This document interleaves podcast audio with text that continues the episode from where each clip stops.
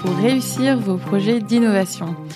Dans ce podcast, j'interviewe des sociologues, des anthropologues, des designers, des facilitateurs, des entrepreneurs et des créatifs, tous experts en innovation, pour nous éclairer sur les stratégies, les pratiques, les techniques et les conseils que vous pourrez mettre en pratique.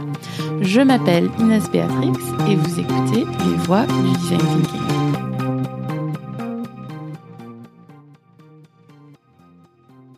Cet épisode s'inscrit dans une série de mini-épisodes sur la thématique des biais cognitifs. Je fais cette série parce que je suis convaincue qu'explorer les biais permet d'aiguiser notre esprit critique et peut nous aider à prendre des décisions de design plus informées, plus inclusives, plus créatives, de manière plus consciente et, je l'espère, à contribuer ainsi à la création d'un meilleur monde. Aujourd'hui, j'ai le plaisir d'interviewer Raphaël Yarassari sur le biais du survivant, alors un petit peu sur Raphaël, il travaille en tant que freelance comme lead UX designer et psychologue depuis le dernier millénaire, c'est une belle combinaison.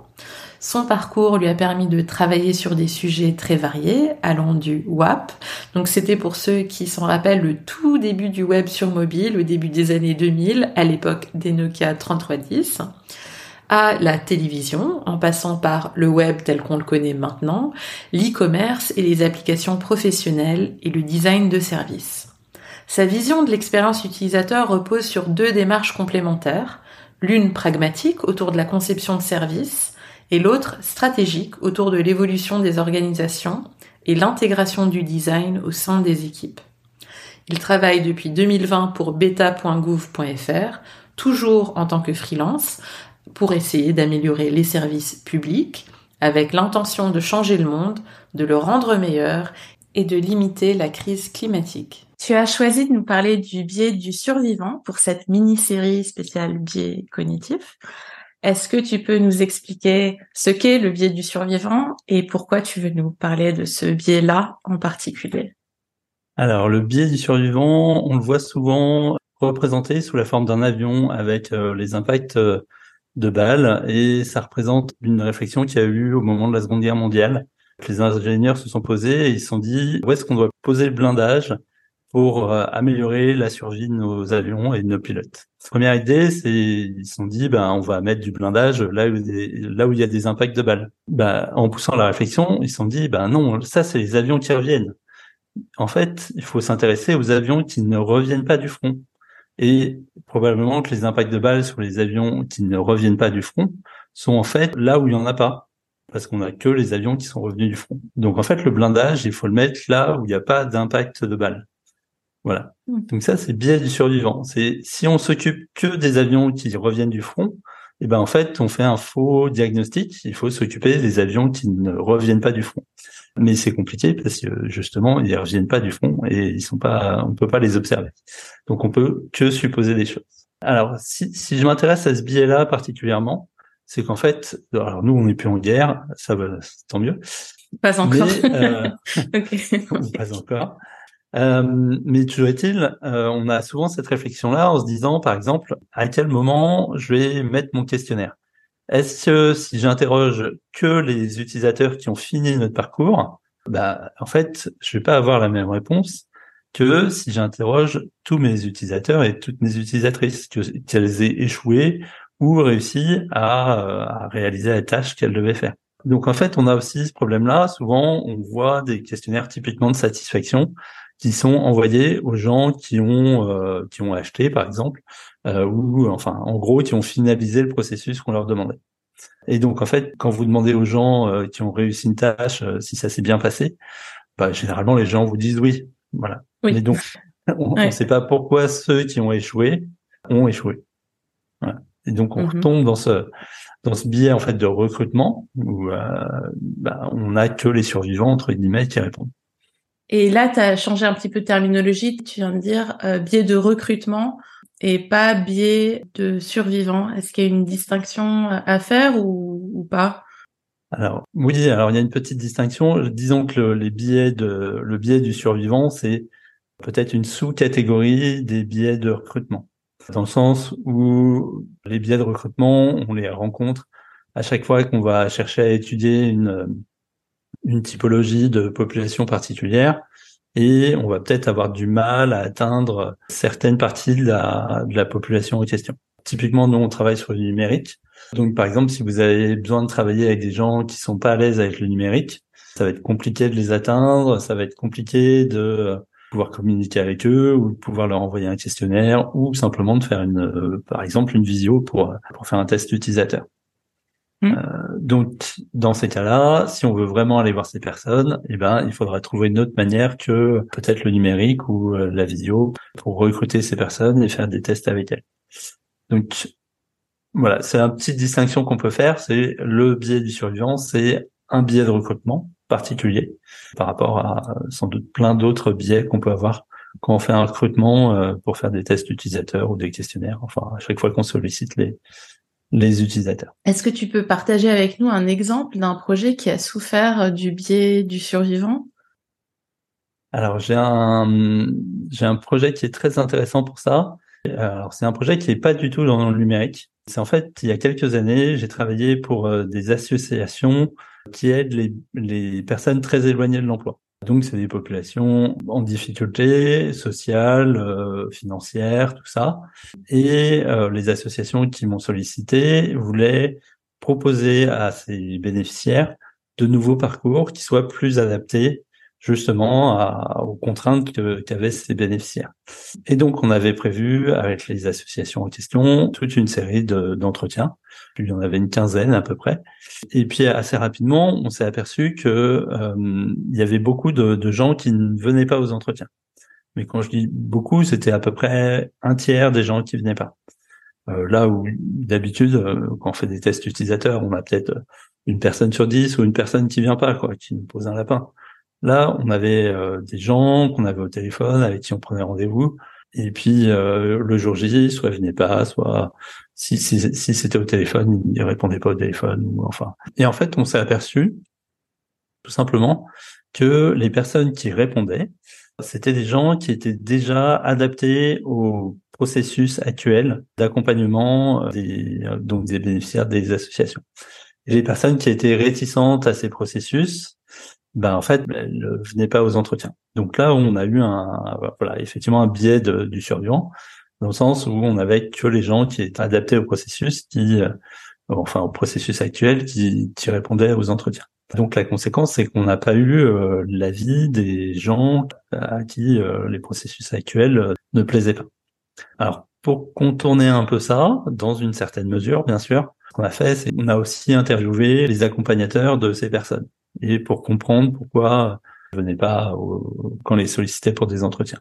On a eu euh, voilà une partie des réponses, mais on n'avait pas la réponse en direct des personnes pour lesquelles les parcours qu'on avait actuellement n'étaient pas vraiment adaptés. Voilà. Oui, d'accord. Donc en fait, au téléphone, il n'y avait pas de problème. Il y avait quelque chose dans le fait de venir sur place qui faisait que en fait ça ça coinçait. C'est ça? Oui, c'est ça. C'est bah il y avait plein de raisons sans doute différentes.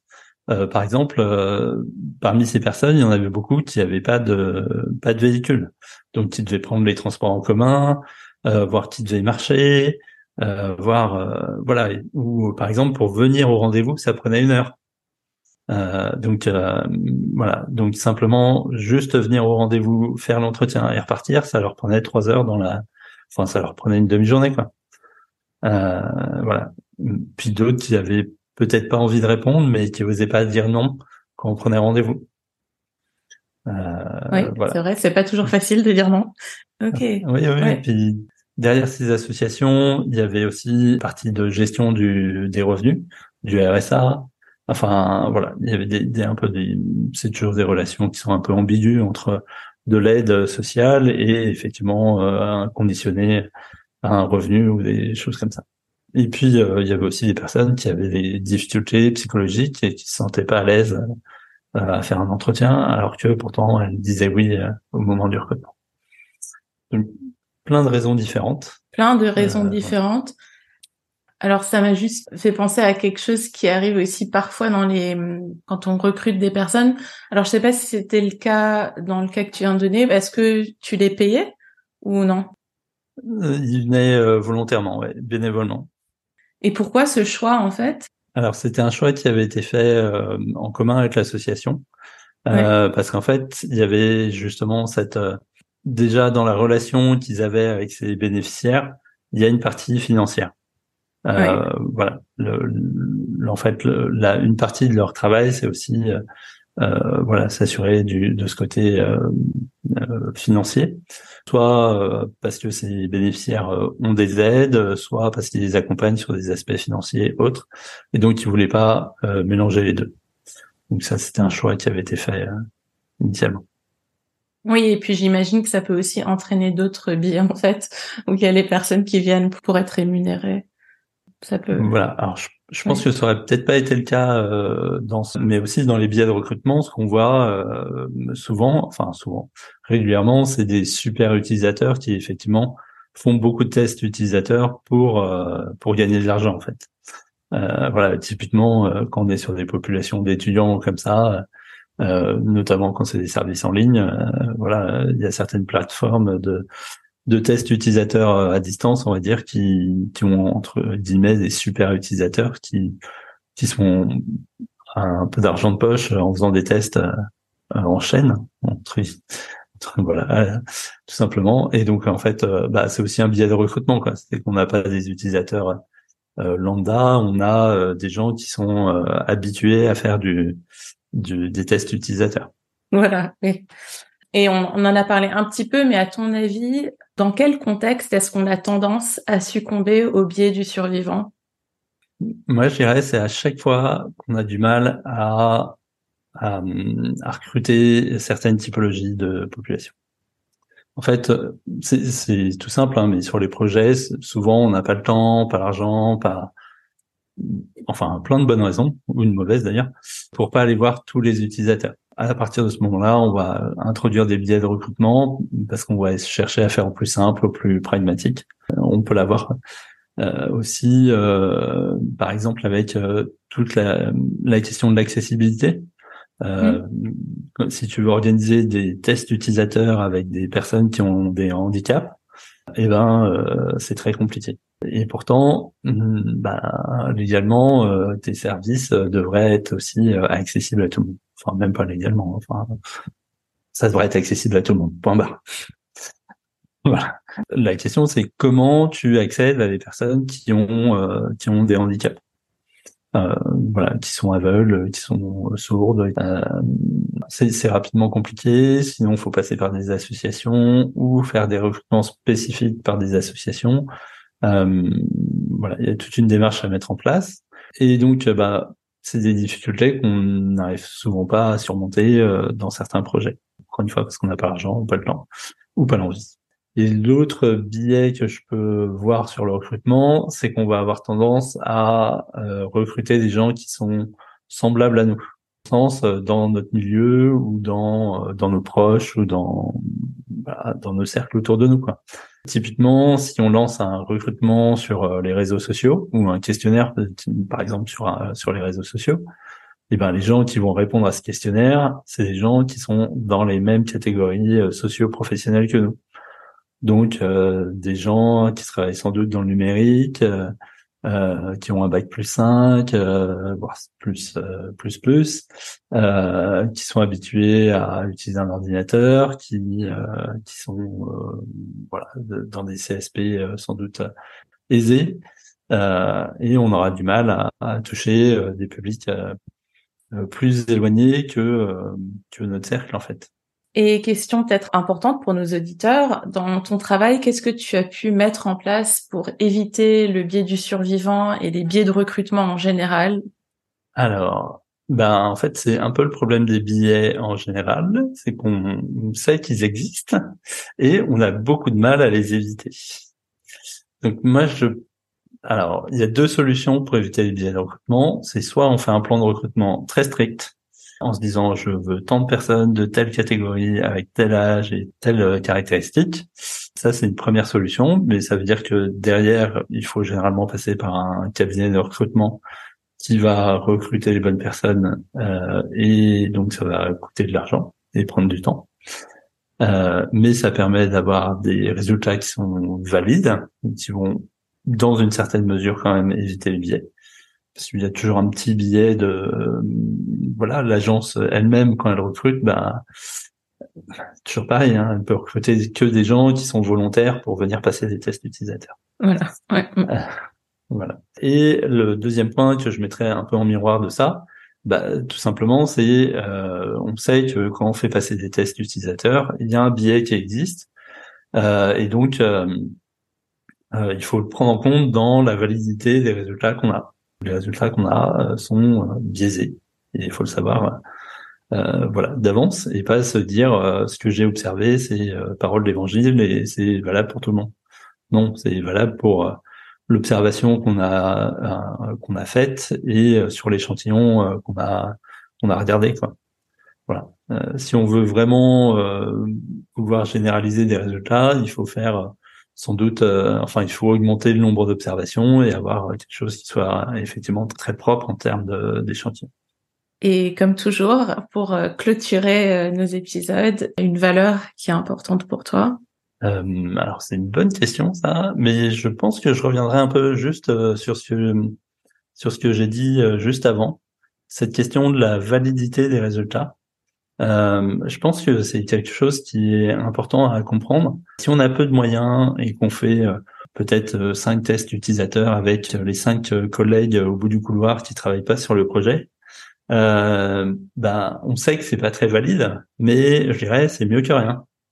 Euh, voilà. À l'inverse, euh, si on a les moyens de faire passer 50 euh, tests utilisateurs avec une grille bien construite et tout, bah, c'est très bien aussi. La, validité sera meilleure, mais je veux dire entre les deux, bah, c'est juste, faut être conscient de ce qu'on est capable de faire et à quel moment, et pas hésiter à varier et à multiplier les, les méthodologies.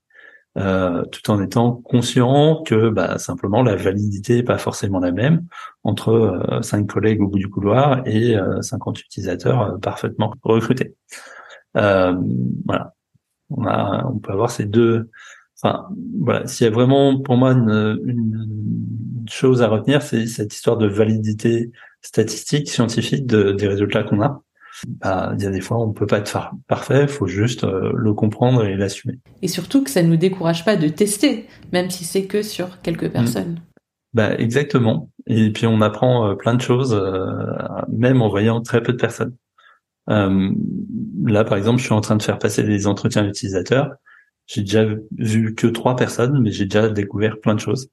Donc peut-être qu'à la quinzième personne, je découvrirai moins de choses. Mais, euh, mais rien que sur, euh, sur trois personnes, j'ai déjà découvert, euh, entre guillemets, tout un univers que je connaissais pas du tout. La, valeur pour moi, ça serait euh, aller voir vos utilisateurs, euh, allez, même si vous envoyez que deux, trois, euh, c'est pas grave, vous allez déjà apprendre quelque chose. Si vous pouvez en voir plus et avoir une diversité dans vos utilisateurs, c'est mieux. Mais il faut pas s'empêcher de juste commencer par le par aller voir euh, ceux que vous pouvez aller voir simplement quoi. Et pour le mot de la fin, est-ce qu'il y a un message que tu aimerais communiquer à nos auditeurs? Où est-ce qu'ils peuvent te trouver? Vous pouvez me trouver sur euh, mon blog-notes, c'est blognote.iergo.fr où j'ai écrit beaucoup de choses depuis de nombreuses années, avec plein d'articles euh, sur plein de sujets différents qui vont du marché du design à des méthodologies de design. Je pense qu'un des premiers articles que j'ai écrit aussi, c'était sur les tests utilisateurs et sur la validité des tests utilisateurs. Mm-hmm. Ça remonte à oula 14 ans. Euh, mm-hmm. Mais ça doit être toujours valable. Euh, et euh, justement, je crois que j'expliquais pourquoi euh, le, ce que disait euh, Nielsen qu'il suffisait de 5 utilisateurs pour trouver 80% des problèmes d'utilisabilité. En fait, euh, d'autres chercheurs avaient démontré par la suite que c'était faux et que ça dépendait du type de test qu'on faisait et de choses comme ça. Voilà. Mmh, mmh, mmh. Et le nom de cet article pour que nos auditeurs puissent le retrouver euh, je crois que c'était test? utilisateur, mythe et réalité, si je me souviens ah, pas mal. Bien, merci beaucoup. Je t'en prie. Si vous avez aimé ce podcast et tout ce travail, souscrivez au podcast pour avoir accès aux nouveaux épisodes dès que je les publie Et si vous êtes sur Apple Podcast, ça serait vraiment super si vous pouviez laisser un avis et si vous pouviez me donner le maximum d'étoiles pour que le podcast soit bien référencé, ça m'aiderait beaucoup. Pour en savoir plus sur le design thinking, rendez-vous sur mon blog lesvoixdudesignThinking.com. Vous pouvez me suivre sur Instagram à Les Voix du Design Thinking et sur Twitter. Là, c'est plus court, c'est Les Voix du DT. Ayez confiance en votre créativité, continuez à être curieux et à vouloir en apprendre plus parce que le monde a besoin de gens qui ont vos talents uniques pour innover. À très bientôt!